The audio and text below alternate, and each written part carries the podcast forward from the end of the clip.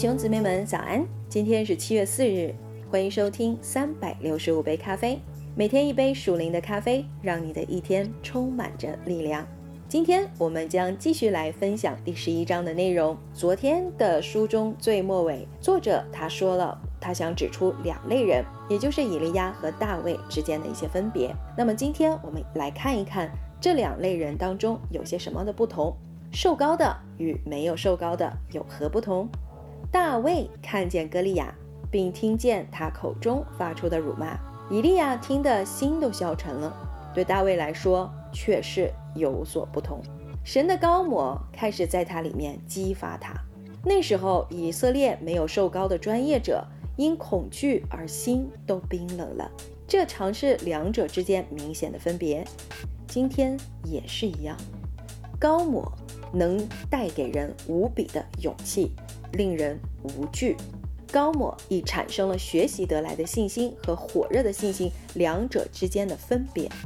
让我来告诉你，信心常激怒别人，不要感到惊讶哦，他历来都是这样子的。以利亚毫无疑问是有他的理由，但他除了衡量以色列和非利士军队的力量之外，没有看见别的资源。以利亚能对战况做出专业的评估。还记得吗？书里面说他是一个专业人，他看见以色列人是没有战胜的机会。这位专业的长官在心里把自己与歌利亚比较，看见他是一个令人畏惧的巨人。相反，大卫是一个有积极信心的人，他在心里把歌利亚与以色列的神相比，因此他看见非利士人只是侏儒。信心与恐惧的对比，不是令人惊讶吗？大卫知道他有主在他那边，而他的心灵里也感到那股圣洁的推动力。那是因为恩高带给他没有人能知道的资源。他里面的信心的眼注视在耶和华的身上，神在他身上的高抹使他渴慕得胜，被他热切的期待所激动。他不单只盼望和祷告，恩高是将要发生的事情的保证。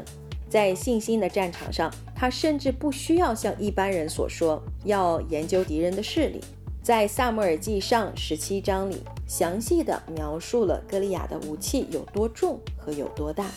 可是这不是瘦高的非专业者大卫所研究和考虑的，那只是没有瘦高的专业者所研究的。他只是对敌人的智力测验，对事情毫无帮助。即使比歌利亚要强壮一百倍。也没有影响或吓怕大卫，他知道神凡事都能。以利亚肯定是一个聪明人，他甚至令先知萨姆尔留下深刻的印象。最初，萨姆尔以为这个人会成为一个好王，但耶和华对他说：“不要看他的外貌和他身材高大，我不拣选他。为什么呢？我们跟着会看到，在人的眼里，大卫是最不起眼的。”只是年轻和活泼的少年人，即使是分发圣诗，我们可能也会犹豫是否选择他去做这个工作。但是耶和华说：“这就是他，你起来高他。他是犹大支派中脸色红润、寂寂无闻的少年人。他脸色红润，适合做王，因为在大祭司的胸牌上，代表犹大的宝石是红色的。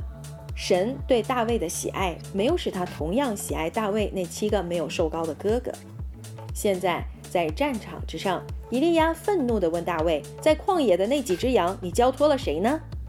大卫没有忽略他的羊，他把他们交给另一个牧人看管。神的恩高是不准任何人忽略他们的工作。大卫是一个合神心意的人，他按着神的一切旨意而行，甚至在日常的事物里也是一样。受高莫的非专业者大卫不会因以利亚的苛责。而感到烦扰，对他来说，这些都是无理取闹。圣灵在他里面的高抹现在达到了沸点。用现代的图画来说，大卫的信心就像一部正在运作的机器，而神的高抹就像它上面的一部涡轮发电机。他必须拉起手册，才不会太快的去迎战敌人。他不理一切外交礼节。如果没有人面对歌利亚，他这无名小卒便会出去迎战他，他奉耶和华的名做这个事情。因为他知道以色列的神是无所不能的。军队以为大卫是一个旁观者，但其实他是神的局内人。好了，今天我们就阅读到这里，明天我们将继续来阅读十七章的剩余的部分。耶稣爱你们，以马内利，我们明天见。